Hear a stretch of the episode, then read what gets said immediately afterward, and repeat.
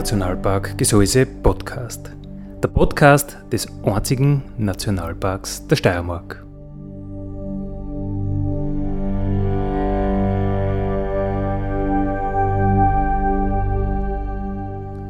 Alle zwei Wochen neu mit Themen aus dem Nationalpark Gesäuse und aus der Nationalparkregion. Daddy,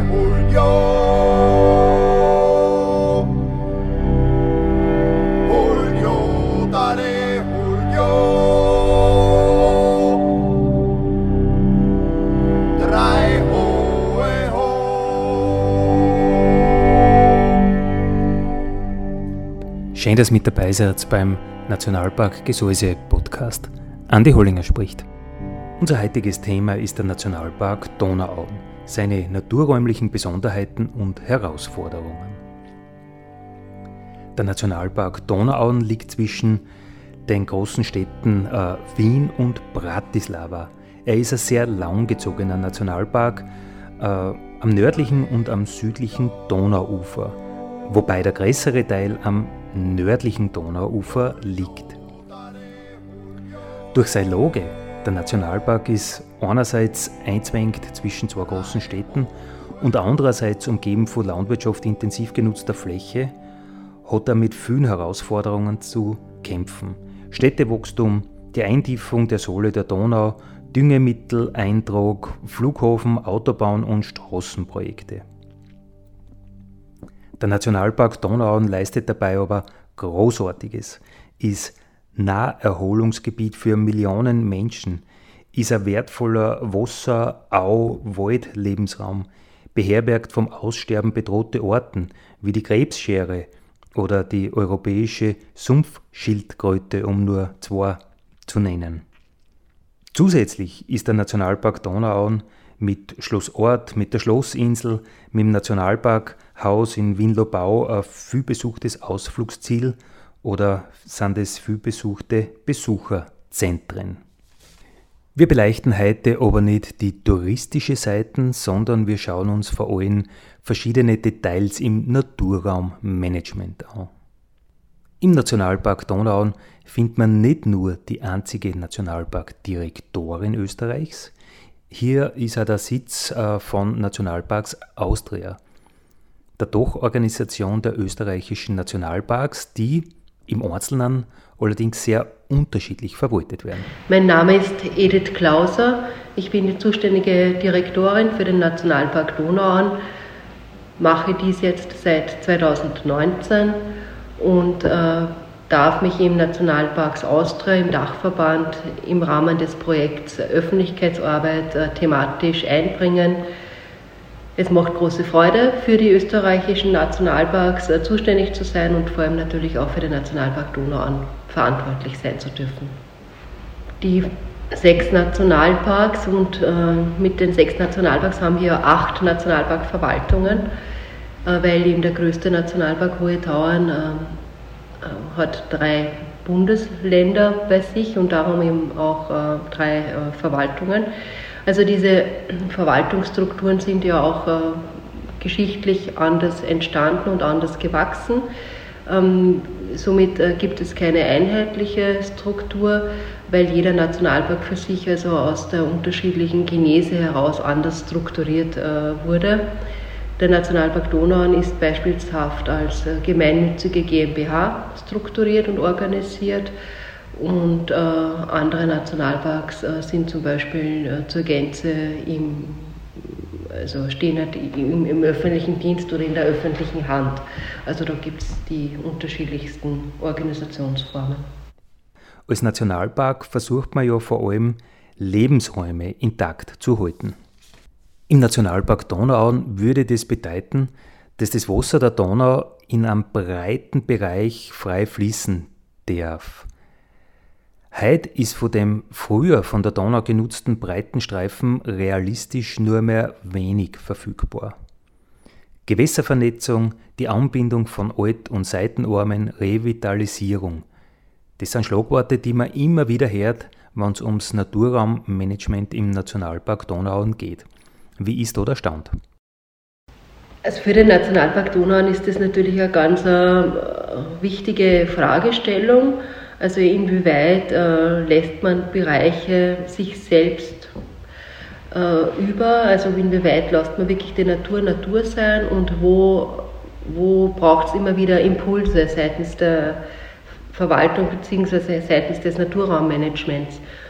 Für den Nationalpark Donau ist es sicher ganz eine besondere Herausforderung, äh, weil der Nationalpark zwischen einer sehr intensiven Infrastruktur eingebettet ist. Also einerseits haben wir die zwei europäischen Metropolen, also Wien auf der einen Seite, auf der anderen Seite Bratislava. Auch ringsherum um den Nationalpark gibt es eine ganz starke Infrastruktur, also mit sehr äh, hoher Siedlungsdichte, mit äh, einer sehr starken Verkehrsinfrastruktur, also Stichwort Flughafen, Stichwort der geplante Lobautunnel, äh, die äh, Donaubrücke bei Hainburg, ähm, wo natürlich äh, der Nationalpark als grünes Band eine ganz besondere Rolle innehat, nämlich wirklich, dass man dieses Gebiet auch für die Zukunft bewahrt und erhält. Und äh, natürlich gibt es da immer wieder Begehrlichkeiten, also von verschiedensten Institutionen, auch von äh, infrastrukturellen Dienstleistern, die dann ähm, Bedürfnisse haben, wo sie sagen, ja, es braucht zum Beispiel eine neue Stromleitung, es braucht eine neue Gasleitung. Ähm, bei, von den Gemeinden, also die meinen ja, sie müssen jetzt ihr Abwasserkanalsystem erneuern und somit ähm, ist es ganz wichtig, äh, dass äh, da die Nationalparkverwaltung dementsprechend kompetent und professionell auch äh, hier in diesen äh, Parteien, äh, Stellungen ähm, fachlich Stellung nimmt und Stellung bezieht, um halt auch dementsprechend zu schauen, dass das Schutzgebiet unversehrt bleibt. Das ist ja wesentlich, dass wir wirklich dieses Schutzgebiet als Nationalparkschutzgebiet unversehrt halten und ähm, schauen, dass wir damit einfach hier eine gute Weiterentwicklung ermöglichen. Somit braucht es immer wieder hier einen Impuls, von der, vom Naturraummanagement her, damit wir einfach wirklich schauen, dass diese natürliche Entwicklung weiter passiert. Und ähm, wir sind ja hier auch am, am Donaustrom und gerade im Bereich der Gewässerrevitalisierung ist es eine ganz eine klassische Naturraummaßnahme, die wir ständig setzen, indem wir eben Revitalisierungsprojekte starten, wo die Donau angebunden wird an Seitenarme oder auch bei, in kleineren Bereichen. Hier in Ort an der Donau gibt es den Fadenbach, das ist dort der kleine Graben. Auch da äh, gibt es Dotationsprojekte, also wo dann der Fadenbach dotiert wird, wenn es ähm, Mitterwasser gibt, also höhere Wasserstände, dass dann auch Wasser zum Beispiel an die kleineren Gräben eingeleitet wird, weil das wiederum gut ist für die Lebensräume und somit auch für viele bedrohte Tiere und Pflanzen. Also das sind einfach ganz umsichtige gut geplante Naturraummaßnahmen, die permanent gesetzt werden. Ihr Herz des Nationalparkradio, die Sendung des einzigen Nationalparks der Steiermark, dem Nationalpark Gesäuse. Heute schauen wir aber in den Nationalpark Donauauen. Wir gehen dort aber auch gleich ganz schön ins Detail. Also seit Nationalparkgründung äh, sind schon sechs große Revitalisierungsprojekte umgesetzt worden, also rein nur jetzt hier im Nationalpark Donauauen Schutzgebiet. Ähm, jetzt setzen wir gerade das siebte Projekt um und ähm, es sind weitere Projekte schon in der Planung. Ähm, Zielhorizont ist so angelegt, dass wir in den nächsten fünf bis zehn Jahren hoffentlich noch zwei weitere Großprojekte umsetzen können. Und ich bin sicher, dass dann darüber hinaus wiederum neue Projekte entstehen.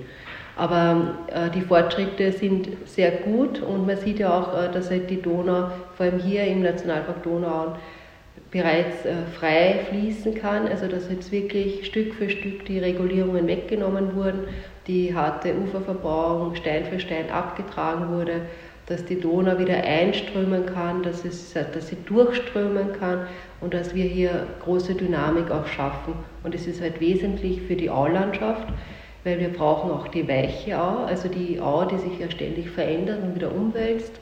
Und äh, mit diesen Dynamisierungsprozessen gelingt uns das.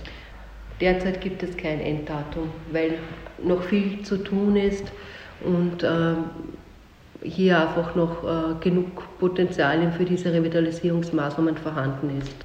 Wir orientieren uns an historischen Karten und äh, die sind ja sehr gut erhalten. Wir haben draußen zum Beispiel eine historische Karte von der Donau, wie sie früher äh, geflossen ist, wie die Seitenarme sich ausgeprägt haben und daran orientiert man sich. Also auch jetzt bei den Revitalisierungsmaßnahmen, man schaut natürlich, wo ist jetzt eigentlich ein Seitenarm, wo ist ein Alter, wo sind die Grabensysteme und die bindet man an.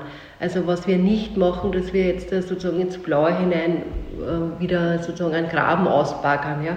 sondern wir arbeiten mit der natürlichen Morphologie, wie sie vorhanden ist und wo man weiß, da ist früher die Donau durchgeflossen beziehungsweise da waren Seitenarme vorhanden oder Altarme. In einem so dynamischen Lebensraum wie einer Aulandschaft ist Veränderung äh, der wesentliche Faktor. Nun sind aber nicht alle Veränderungen willkommen und erwünscht. Wie geht es euch da mit invasiven Orten? Muss man die bekämpfen oder ist doch alles willkommen, was die Donau so mit sich bringt? Das ist natürlich auch ganz eine schwierige Frage, die man gar nicht so einfach beantworten kann im Managementplan, also im letzten Managementplan war das eine ganz eine starke Maßnahme, dass man gesagt hat, auch im Nationalpark wird man die äh, invasiven Arten gezielt bekämpfen. Man hat da auch sehr viel gemacht, also vor allem im Bereich Götterbaum. Ähm, jetzt im, in der neuen Managementperiode, die jetzt gültig ist bis 2028, hat man einfach diese Lernerfahrungen berücksichtigt, weil man halt sieht, dass trotz Bekämpfung kommen diese Arten immer wieder und äh, dass man eben versuchen muss, vielleicht einen anderen Zugang auch zu diesen invasiven Arten äh, zu finden. Beim Eschenahorn beispielsweise sehen wir, der ist ja jahrelang nicht vom Biber zum Beispiel angenackt worden, weil er zu bitter ist offensichtlich.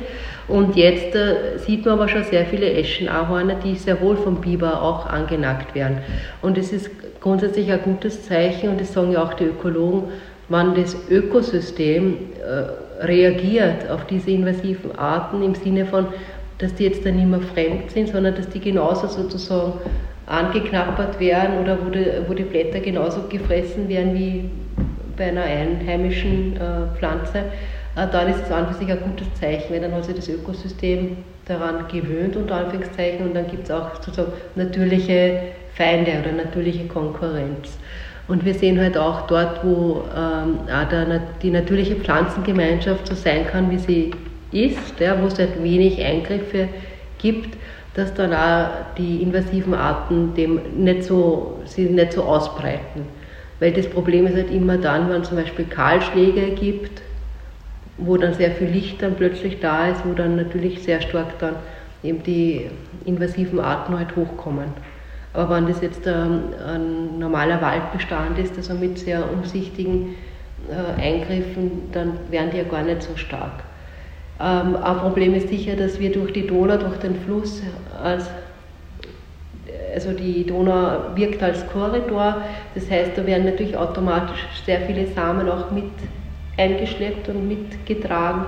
Also der Staudenknöterich ist zum Beispiel auch so eine Pflanze, die da ganz stark natürlich hochkommt im Uferbereich und äh, wo es halt immer wieder Diskussionen gibt, ja, was kann man tun, wie weit kann man das tun und natürlich auch die Ressourcenfrage ist ein großes Thema. Können, wir uns das leisten, unter Anführungszeichen auch finanziell leisten, das permanent zu bekämpfen, weil man aber sieht, äh, man verliert mehr oder weniger den Kampf. Also jetzt ist es so, dass wir ähm, entschieden haben, also wenn wir sehen, dass es gibt punktuell ganz ein starkes Auftreten, dann wird das eben bekämpft. Und man sieht sich das halt an, ob das jetzt für die nächsten zwei, drei, vier Jahre auch erfolgreich ist oder ob nicht doch wieder sozusagen Wurzeln übrig geblieben sind und die treiben wieder neu aus. Also das wird auch äh, wissenschaftlich begleitet. Und äh, dann muss man das natürlich halt, äh, diese Erfahrungswerte fließen dann natürlich ein in den neuen Managementplan. Also da muss man dann halt in, in, vier, fünf Jahren muss man dann halt schauen, okay, wie gehen wir dann weiter darum, da, also mit diesem Thema um. Was ist von der Donau übrig geblieben? Früher war sie ja ein sehr gefürchteter Fluss. Ich habe Christian Baumgartner aus dem Bereich Natur und Wissenschaft äh, gefragt. Es ist auch so, dass die Leute unterschätzen, wie, wie dynamisch die Donau früher gewesen ist. Dass es eben wirklich ein alpiner Fluss ist. Die Donau ist ein, ist ein alpiner Fluss von, von Gefälle und Wasserregime her und so. Und die Flüsse, mit denen man, oder die Gewässer, mit denen man es vergleichen muss, äh, die, sind, die sind sowas von wild, dass sich niemand vorstellen kann, dass die Donau das früher auch gewesen ist. Ne? Also wenn wir es jetzt vergleichen mit dem, mit dem Tagliamento oder mit der, mit der Fiosa in Albanien ne? Äh, oder mit dem Lech in, in seinen wilden Bereichen, ne? was da noch am meisten vorhanden ist, dann sind das Bilder, die ungefähr hinkommen. Äh, und das ist unvorstellbar für die meisten Leute, dass das in Mitteleuropa so existiert hat. Wir wissen aus, aus, aus Untersuchungen von historischen Karten, dass im Bereich Wien äh, über 100 Jahre äh, nur ein Prozent der Auffläche nicht zumindest einmal komplett umgewandelt worden ist.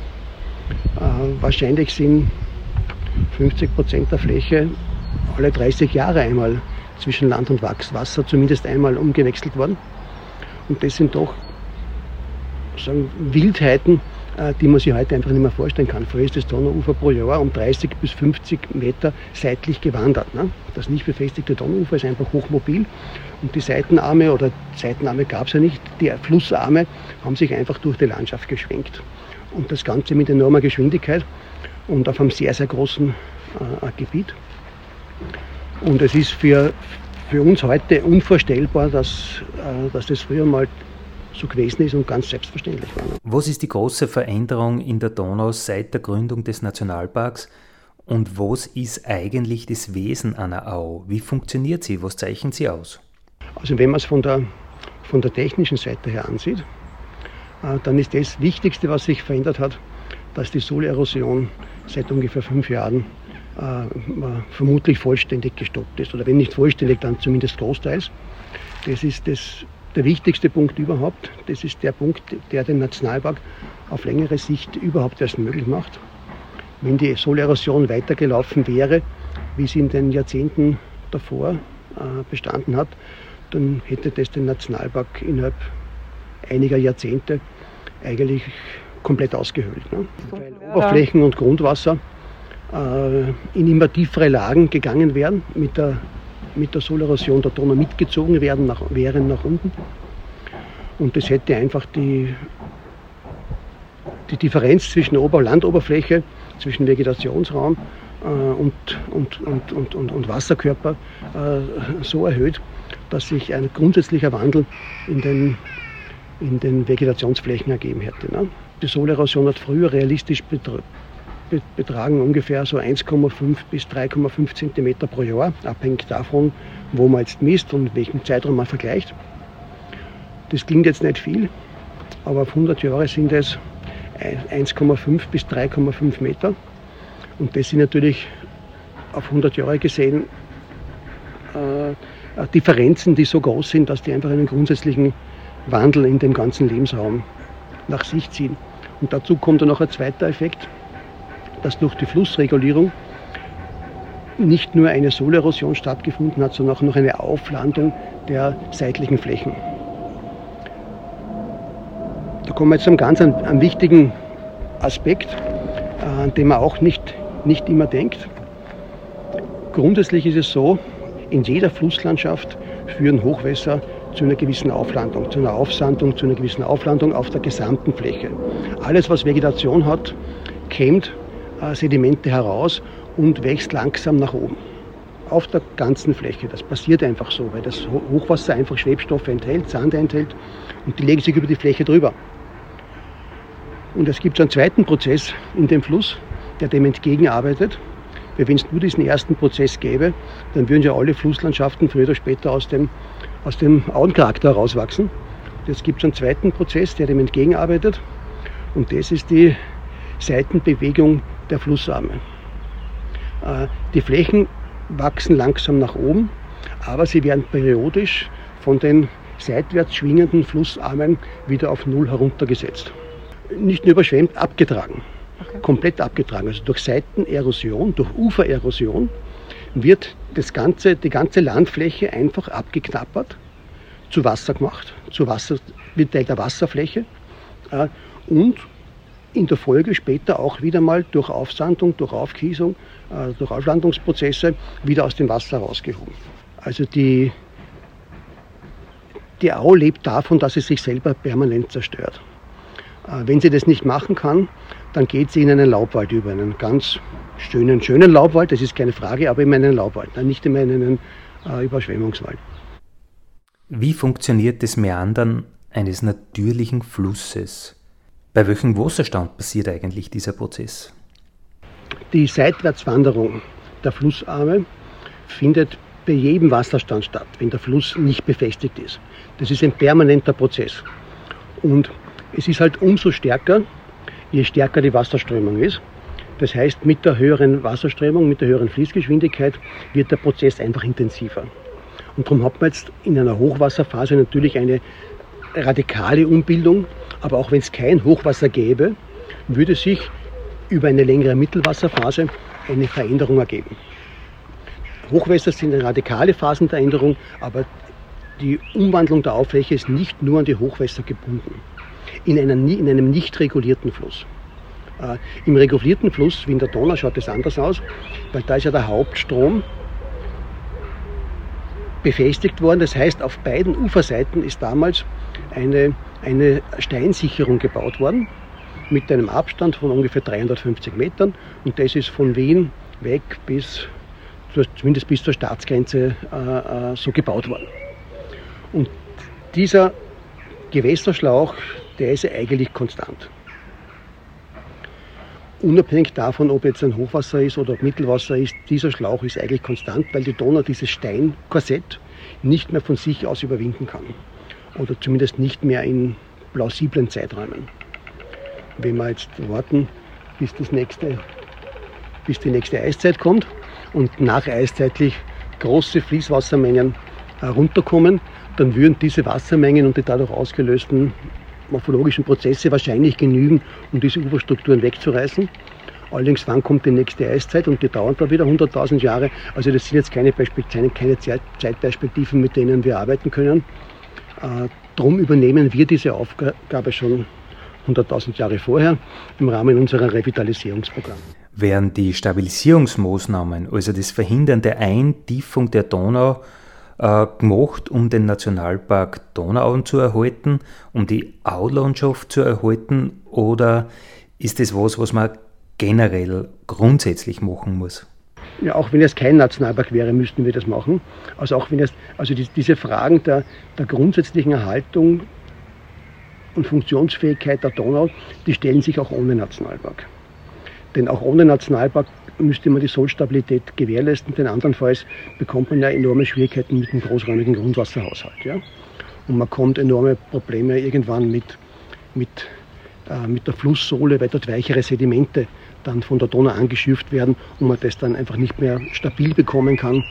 Äh, weil in dem Moment, wo die Donau in Sand hineinfährt, dann kann das natürlich ziemlich schnell gehen, dass sich da, da Dinge so verändern, dass sie, dass sie wasserwirtschaftlich nicht mehr beherrschbar werden. Ne? Also jetzt auch ohne Nationalpark müsste man sich um die Donau kümmern. Ein Auwald ist also ein sehr dynamischer Wald, ein Laubwald. Wie schaut es da mit der Esche aus, habe ich Caro Chuck aus dem Bereich Natur und Wissenschaft gefragt. In alpinen Lagen, etwa bei uns im Nationalpark Gesäuse, ist ja die Esche sehr im Bedrängnis durch das Eschentriebsterben. Ist die Esche im Nationalpark Donau ebenfalls in Not? Eschentriebsterben beschäftigt uns sehr. Äh, die Esche ist ja eine Charakterart von Auwäldern, ist auch in, den, in der Namensgebung zu finden ne, von den Gesellschaften. Wir haben sehr viel Eschen, äh, die sind zu 99 Prozent betroffen, wenn, zu 99,9 in Klammer, äh, betroffen vom, also vom Eschentriebsterben erfasst. Äh, jetzt ist es so, wir haben, wir haben seit 2015 ein, ein Monitoring-Programm fürs Eschentriebsterben. 2015 wollten wir uns einfach mal einen Überblick verschaffen, wie ist eigentlich die Situation im Nationalpark, unterscheidet die sich von anderen Beständen in Österreich unterscheidet sich nicht. Also im Nationalpark ist es nicht besser oder schlechter als woanders, sondern ziemlich gleich, genauso wie überall, eben eigentlich alles betroffen.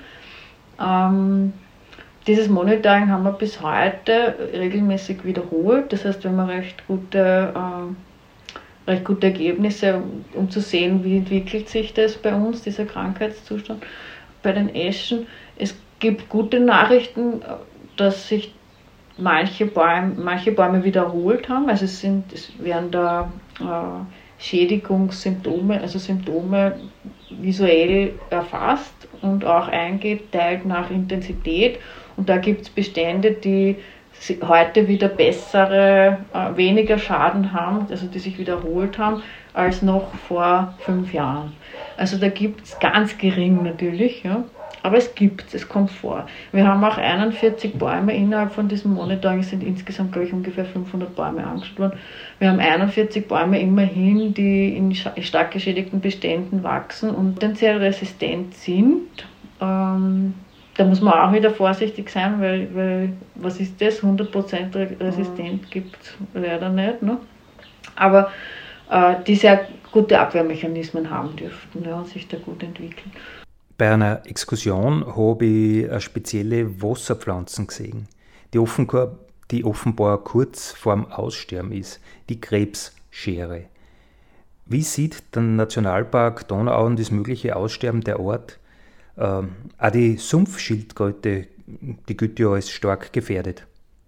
Also für, für uns äh, ist jeder, jedes Tier, jede Pflanze, jeder Organismus ist gleichwertig zu betrachten und äh, jede, äh, jeder Organismus hat einfach seinen Platz im Ökosystem und ist Teil dieses Netzwerklebens und spiegelt sich einfach immer wieder in, dieses, in diesem Ökosystem. Und unser Bestreben ist natürlich, dass wir gerade immer bedrohten Arten hier noch ähm, Lebensräume bieten wollen, wo sie hoffentlich sich erholen und sich dann auch wieder weiter fortpflanzen können, damit sie dann stabilisiert werden.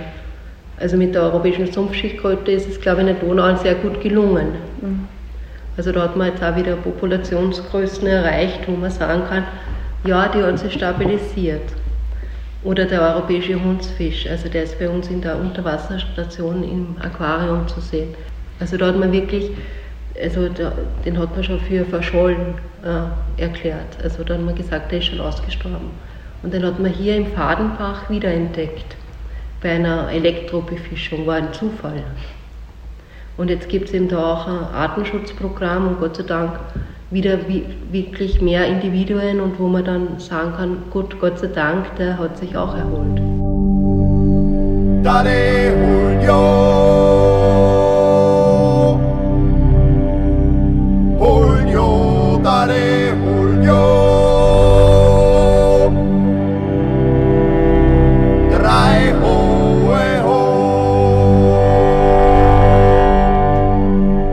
Das war der Nationalpark Gesäuse Podcast für heute. Ich freue mich, wenn ihr wieder mit dabei seid in 14 Tagen. Vielen Dank.